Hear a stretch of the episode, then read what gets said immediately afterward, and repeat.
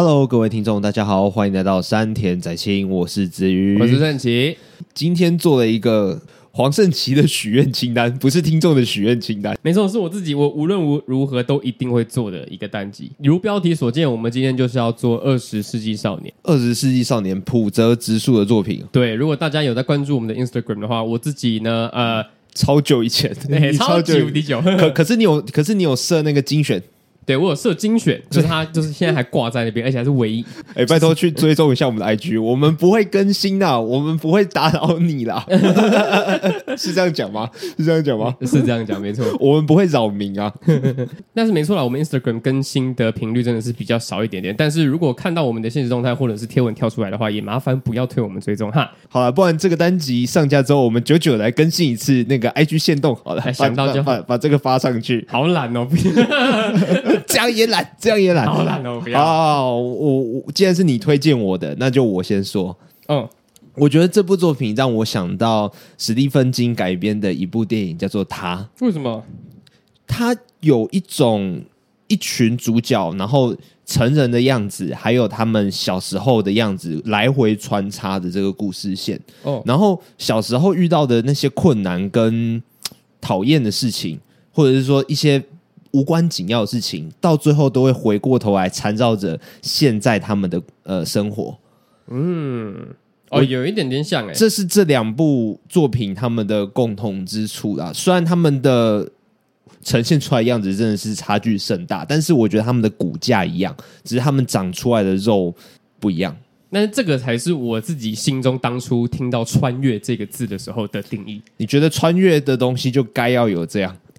应该说，我听到“穿越”这两个字的时候，我的脑中浮现应该是这个样子的叙事手法。但是现在的穿越呢，变成是跳到异世界。现以前的是，可是这个的穿越，我觉得比较像是叙事上面穿越。对对，我是说穿穿越的是叙事手法上来讲的话，当、嗯啊、当然不是说动词的穿越。啊，现在就是真的回到了一百年前、两百年前这样子。对对对对对对对，就是像那个样子一样。嗯嗯。那我觉得穿越这样子的倒叙，应该说倒叙手法啦。他有时候会讲一下，诶、欸，小时候的事情；有时候会讲一下现在的事情啊。有时候现在的事情呢，会跟以前的事情做连结。嗯，就是很像 it，很像他。嗯嗯。哦，你不讲话，我倒是也忘记了他这一部电影了。你有看他？我有看。你不是不看这种东西的吗？嗯、对，但是就 是、但是你就是看的，但是我就是看的，就是。啊啊！他不是鬼啊，他不是鬼啊，他是怪物。对我来说，怪物跟鬼是差不多的东西。好，OK，对啊，对啊，对啊，对啊。而且他的他又是恐怖片，又是惊悚片，他还是会有 jump scare 啊。嗯，我还是会就是嗯，先不要，先不要。OK，对。可是我真的觉得 it 的他的那个诶第一集真的很好看。哎，对，我也只看第一集，第二集我们其实没看。第二集超长，第二集我是去电影院看的。嗯嗯，因为我看完第一集之后，我觉得，啊，第一集对我来说好像还行。我只要，因为他每次有 jump scare 出来的时候，我都会大概知道。你只要捂住耳朵就好了吧？捂住耳朵，还有捂住眼睛，就是大拇指嘟在那个耳朵里面，然后其他四只手手盖罩 盖住我的眼睛，是这样吗？对对对，就是这样子的姿势，这样去看的话，那就没事。嗯嗯，啊，可第二集超级无敌长，第二集好像两个小时，都快三个小时。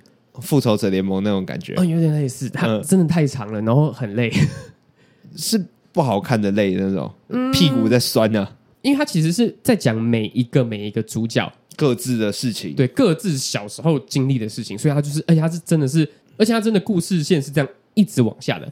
这个人讲完之后换下一个，换这个讲完之后再换下一个。哦，那真的是很老实的在讲哎。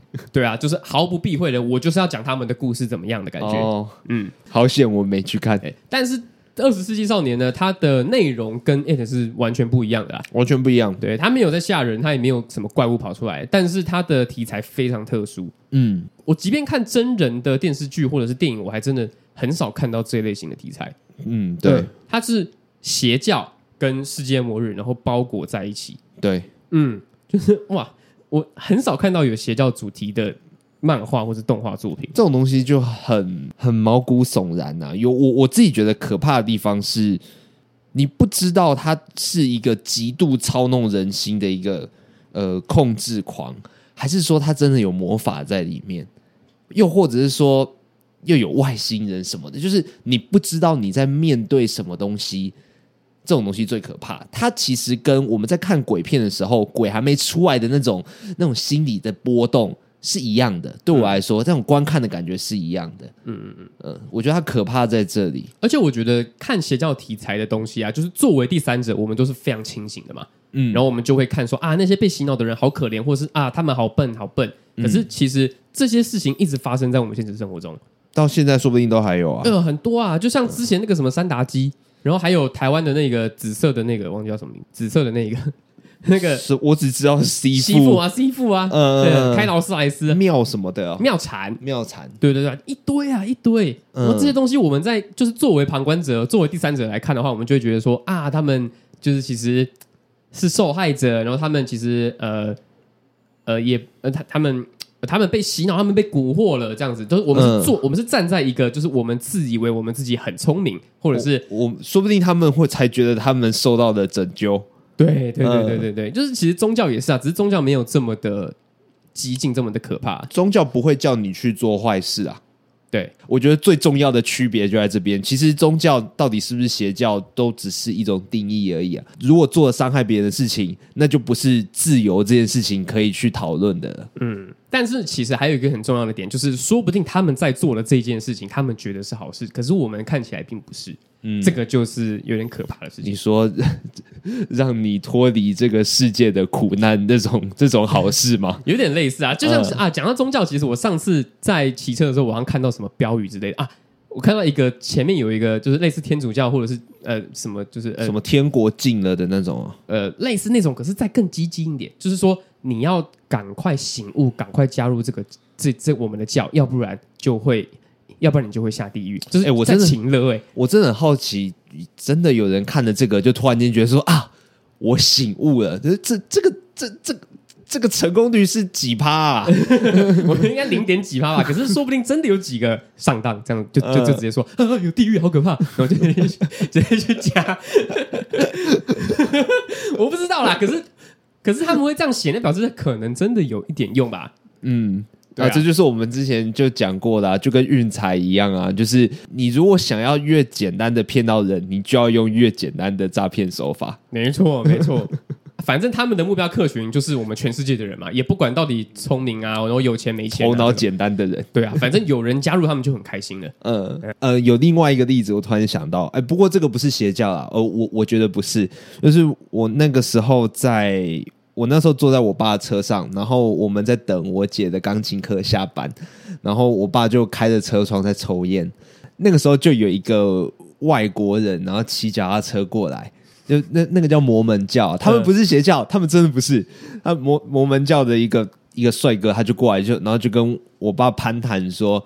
哎，这位先生，你迷路了吗？然后我爸就说：“我没有迷路啊，我要等我女儿下课。”嗯，然后说：“不是，不是，我不是说这个迷路。”然后说：“没有，没有，没有，我知道我要去哪里，我现在就在这边等我女儿下课。” 然后他们在那边重复一样的对话，我就很烦。我想说，我爸是真的不知道他在问什么吗？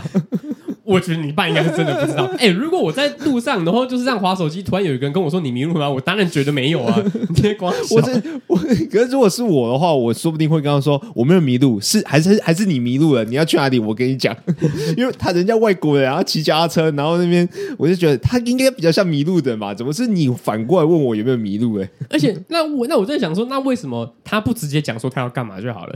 就是用这种匪夷所思的开头，一个对话，一个对话训练吧。如果那个人真的失去了迷失方向，他就有一个解方。他先提出问题，然后他先找到问题，然后再提出解方，而不是直接拿解方说：“哎，这边有一个这个的，要不要来看啊？”这样子。可是他仔细想一想。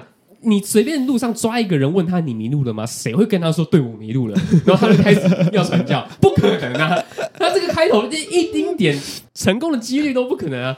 不要不要这样说，我有一个学弟，我有一个学弟，他真的是屌炸天。下课然后在外面等公车，然后有一个人问他说：“哎、你要不要吃宵夜？”然后他说：“嗯，吃宵夜。”然后他就他就问他说：“什么宵夜？”他说：“就就吃面包啊，然后葡萄酒啊这样子。”什么意思啊？啊，面包、葡萄酒就是是就是耶稣基督的东西，我知道，基督宗教的东西。然后他就说，我那个学弟他就觉得反正也没事，然后他就说哦好啊，然后结果他就真的走到了一间教堂里面，然后就说，然后就原本他原本以为就只是唱唱圣歌啊，然后然后聊聊天，吃个东西，然后就可以走了。就是这这个活动也还好，其实我也之前也参加过。他原本以为是这个活动，啊结果进去之后发现大事不妙，那个人没有叫他先去吃东西，给他了一件雨衣，还有一个。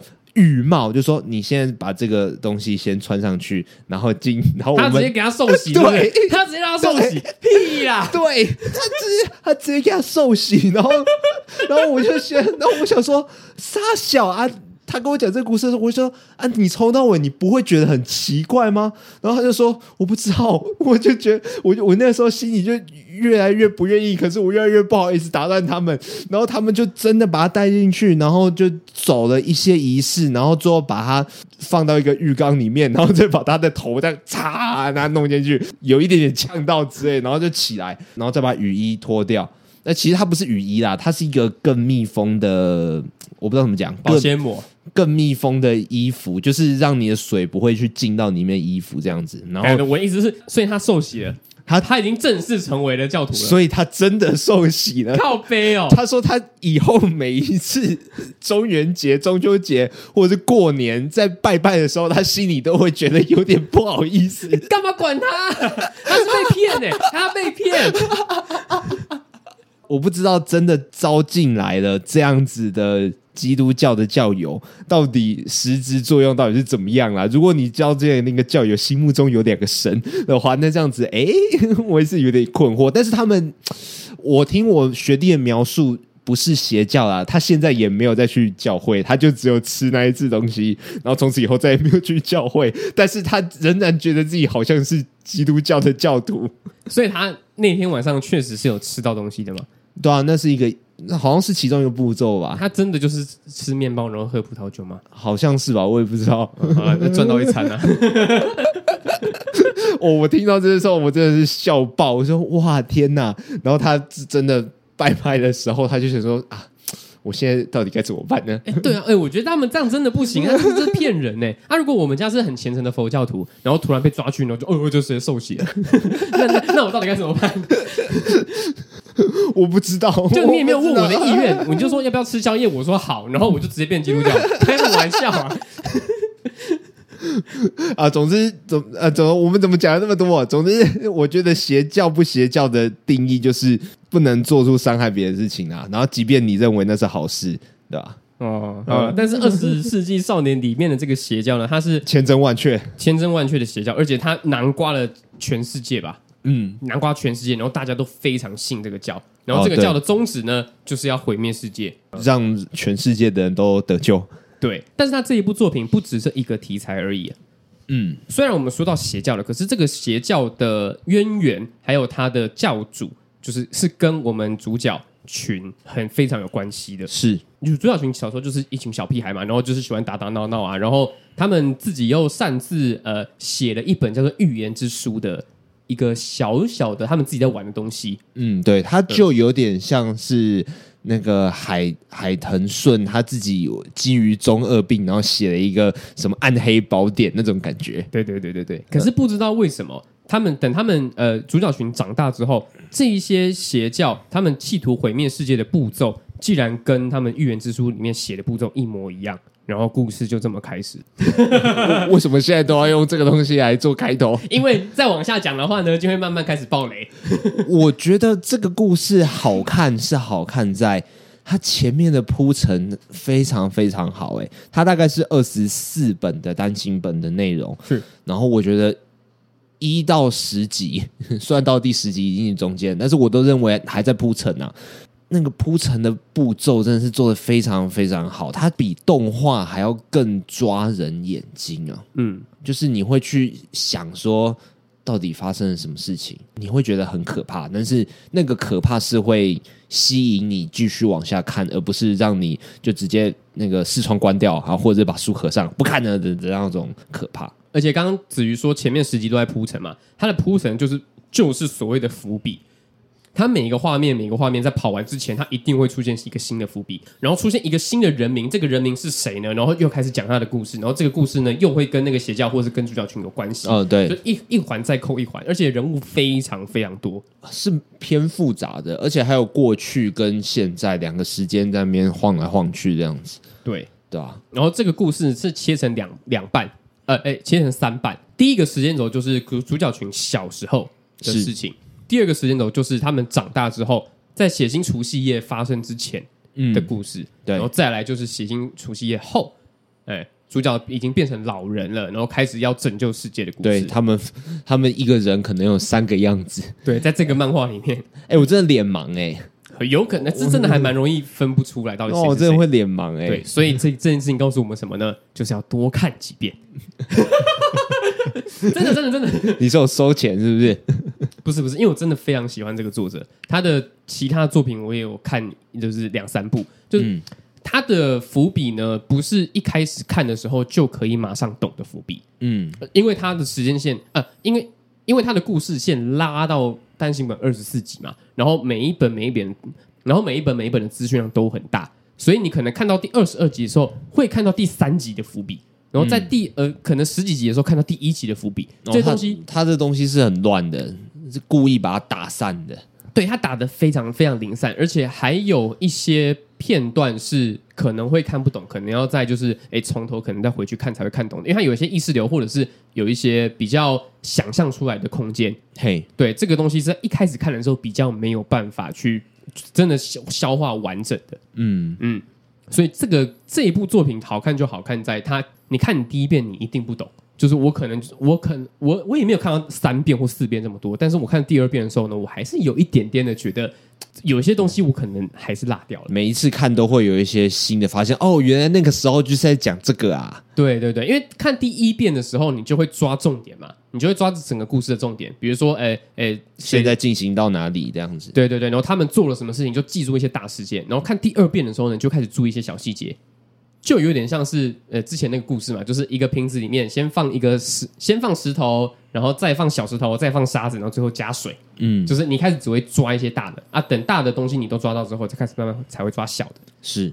嗯，我觉得这个就是作者的魅力啊，他可以去挑战观众的耐心，因为有些东西可能会真的太杂了，杂到最后就看到一半，然后就就被送，然后就真的不看了。没错，但是作者他有足够的自信跟魅力，然后让你就是紧抓着那些伏笔不放，就算我不知道那个伏笔是冲他小的，就是，但是我知道他可能是伏笔，然后我就会。记在记在心里的某一个角落，这个样子没错。所以我在看完第一遍的时候，我有去上网，就是哎查一下呃解析啊那种东西的。然后可是我看到其实还蛮多，不管是巴哈姆特或者是 PTT 上面都会讲一些这部作品里面的缺点，然后跟他们不解的地方。嗯，但是我比较怀疑的是，他们提出来的这些点，我看第一遍的时候我就看懂了。嗯，那为什么你看不懂？那就是再去看第二遍，再去看第三遍，嗯，就是那些缺点有可能真的是缺点，但是另外一个可能性是我们看的还不够精熟。我自己觉得是这样子啊，因为我自己看了两遍嘛，嗯嗯，我看了两遍之后呢，就是他们说的那些东西，我其实觉得都有答案呢，嗯。嗯，就是嗯，如果真的看不懂的话，那就如果再看一遍你还不懂的话，那就再看一遍。哇，你这个描述是不是有点有点中了那个普泽直树的邪教啊？欸欸，好像有一点哦，我是不是也变成朋友教了？你也你也你也成为了他的信徒，是不是？看不懂就绝交，怎么样？没有啦，就是只是想想讲说，呃，这部作品真的没有这么难懂，然后真的也没有这么这么多 bug。就应该也没有到十全十美啦，但是缺点没有那么多，没有，因为我因为我有稍微 Google 一下它的结局，是真的蛮多人在批评的，但是我觉得我我觉得应该没有那么多啦，我觉得它算是一个多线剧情类型的模范生呢、欸，嗯，就多线剧情有点像是多个主角啦，但是我想讲的是它有很多条剧情的支线，而且那个支线有些时候会。嗯、有点长，你会以为它是另外一个主线这样子。然后这个地方好在哪里呢？就是他愿意让第一主角长期的缺席，然后让另外一个配角哎地位一直上升上升，然后到最后你会觉得他好像是主角哦的那种感觉。然后每一个角色，每一个配角，他都有一段自己的旅程，然后可能会有嗯、两三话两三话都是在讲他这样子。我觉得这个东西很珍贵，因为我在看的途中，我没有真的到注意力下降，我都会觉得说，哦，他现在又在多塞新的东西进来了。对，呃，当然可能会到中后期有一点点疲乏，然后或者是有一点点不解啊。但是整体来说，他那个关注、那个想要知道到底发生什么事情的感觉是有维持住的。对，就像子瑜讲的，他我们认知的那一个主角，他呃，因为发生了一些事情，所以就是没有在正常的故事线里面，就是呃奋斗，然后都是由其他他的呃同学们、他的好朋友们在推展这个故事的。对对，但是我们始终还是会记得那个主角呢，他在哪里？嗯、而且里面的配角也一直跟我们说，他总有一天回来，我们就是要等他回来，我们就是要大反攻，对，我们就是要一起跟他一起奋斗。所以他透过对对话的形式来告诉观众说，其实这个人他一定还会再回来，而且他也一定是一个关键。嗯，对，嗯，所以其实我们不会忘记这个主角，然后我们也不会对于这个故事的注意力下降，因为即便主角没有在推展剧情，其他。的配角还是在推展剧情哦，就算他不在，但是他存在在我们每一个人心中吗？哎，其实我觉得真的对于那些配角来说就是这个样子，嗯，就也不确定他到底在哪里，可是，是可是他们就是相信他。你刚刚那个描述好像一个宗教的 宗教的一个信徒哦，就是我不知道他在哪里，但是我选择相信。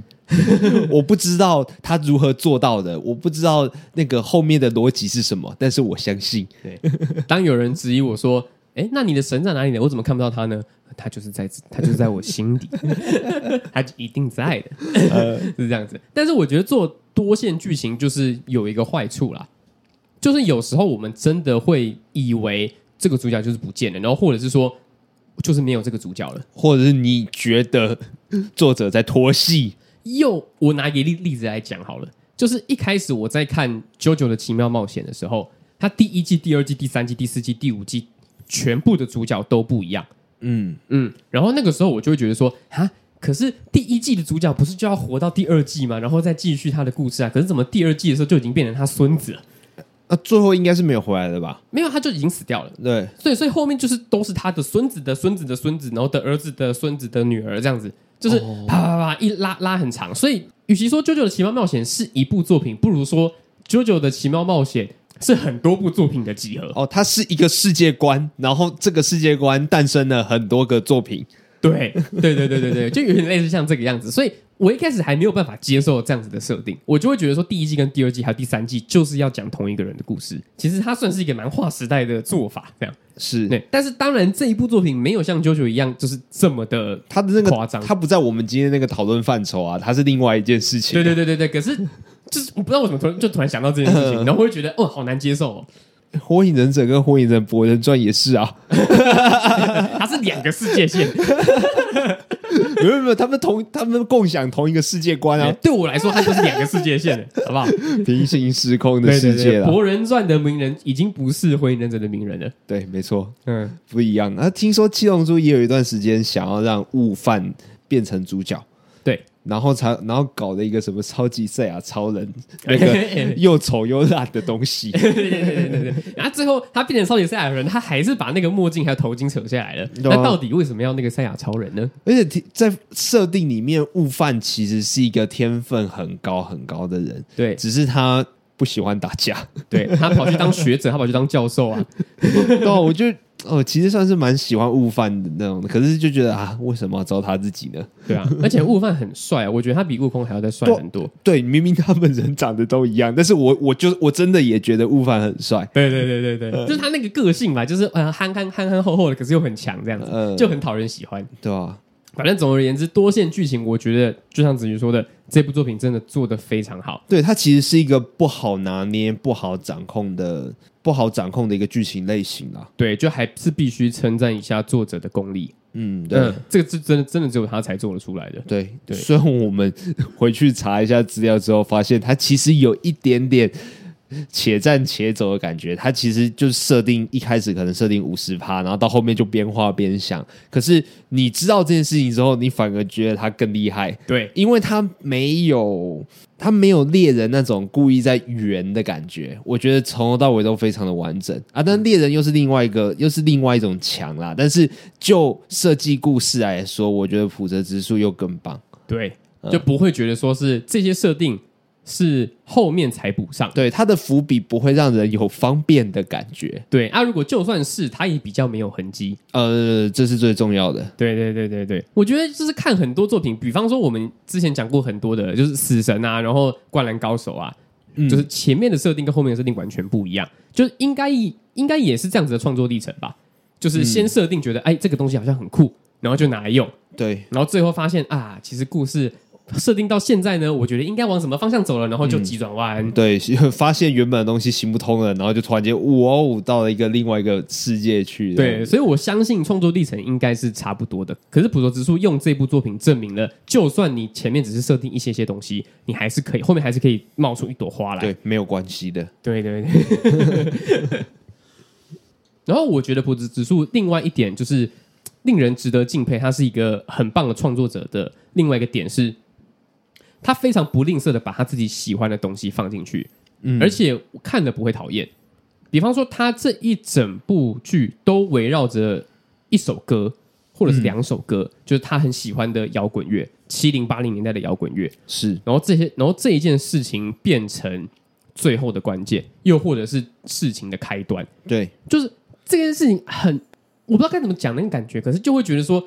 我们如果在其他作品看到一些比看到一些比较突出的作者个人的喜好的话，我们会有一种突呃，我们会有一种抽离感、突兀的感觉。对，比方说，如果作者很喜欢织毛线，然后主角就是不管到哪里都要织毛线，那如果做的比较不好的话，就会觉得这个东西非常突兀，就会觉得说你是不是只是。想要拿织毛线开玩笑，你是不是想要玩一下？对对对对对对对。嗯、可是普泽指数把他自己喜欢的东西，而且他应该是说他热爱的东西，变成是剧情的一部分。哦，他不会让他喜欢的东西沦为彩蛋。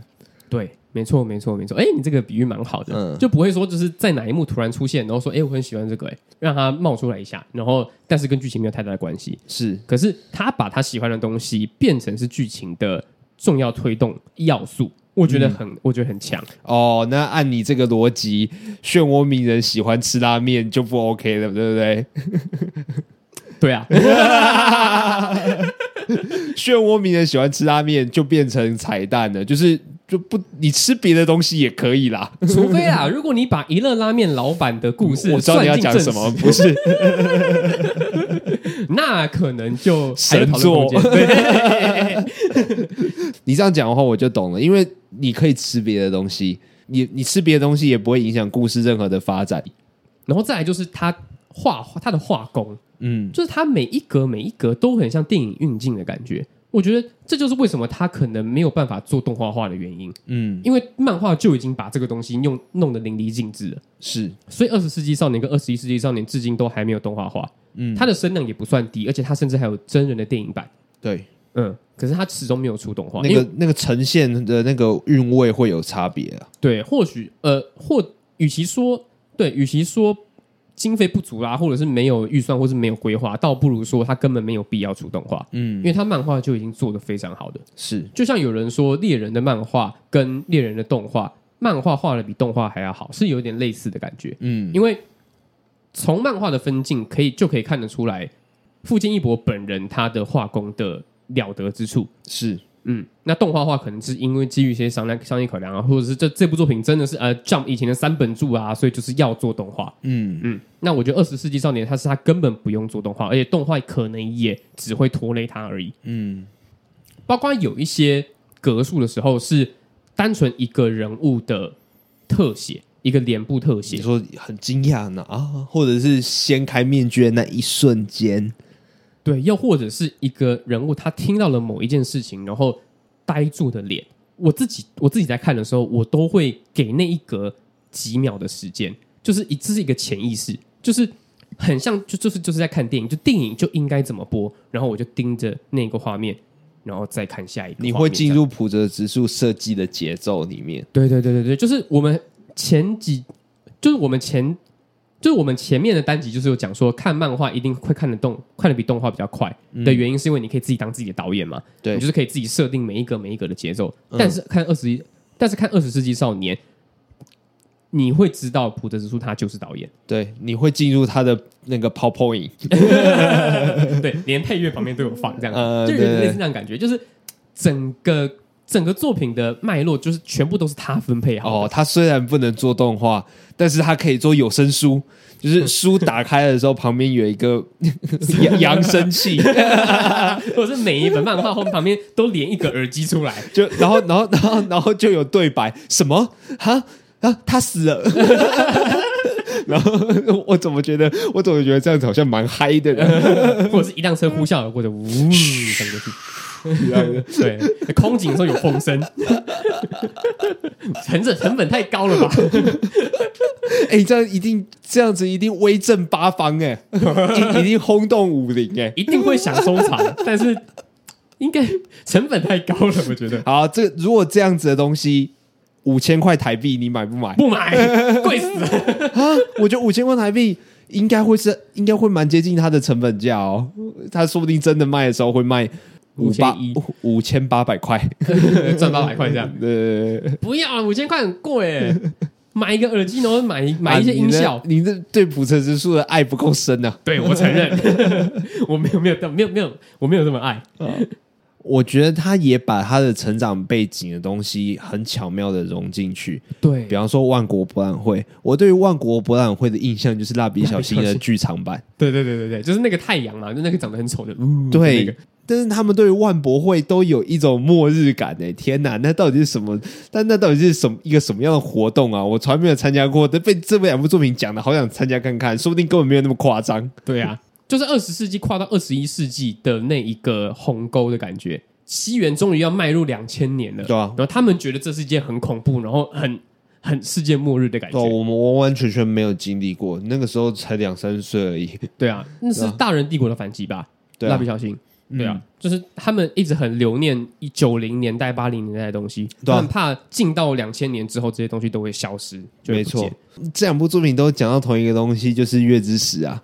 也也有些人觉得说，啊，那他妈就是一个普通的石头而已。对，但是有些小朋友就真的会对这个东西很向往。嗯嗯嗯嗯，对啊，就是我们真的是没有办法设身处地的去想他们那样子的感觉，对就没有经历过。就是他们这样子呈现出来的那个感觉，就会觉得我不知道，虽然我真的没有经历过，可是那个末日的那个感觉就真的有飘出来。嗯。嗯，我觉得应该也是我们先看过《大人帝国》的反击，所以对这件事情才会比较有那个印象，又再叠上去。对对对对对，要不然我其实认真讲了，如果我只看《二十世纪少年》，我没有看《大人帝国》的反击的话，这件事情对我来说可能不会这么的，呃呃，感受不会这么深刻。是对啊，因为我我就是没有办法理解，呃，经历过八零九零年代的人要跨到两千年的那个紧张感。嗯，对啊，我只有看《大人帝国》的反击，我才知道哦，原来他们那个年代的人是有这样子的感觉的，哦，而且还不少人，还，还是走日本人会这样。嗯，哎，对，两个都是日本作品，哎，还是我们回家问一下爸爸妈妈，那个时候在干嘛？我我觉得我爸妈应该根本没有在 care 的，没有在 care 这个东西的。对啊，这样子的感觉不知道是什么样子，哎，对啊，而且而且，就算我们活得够长，我们顶多看到两千一百年。那那那是一个百位数的增加而已啊，但是他们就真的是一九开头变成二零开头，现在想起来好像真的蛮蛮重要的。对，可是他们其实也不是活活活过一九零零年的人，嗯，那他们其实可能就是活到一九五零，然后真的要进到两千，他们也才活了五十年而已，然后就对这件事情很紧张，会觉得嗯，杞人忧天，遇到的几率是不高的，欸，应该很难遇到。对对对对对。好，OK，我们上半集的分享就到这边告一个段落啦。那喜欢我们的频道呢，可以到 Apple Podcast 上面给我们五星评价，或者说有什么样的问题、什么样的主题想听我们讲的，都可以在上面留言，让我们知道。没错，好，我是子瑜，我是陈奇，好，听我们下集的分享哦，拜拜，下集再续。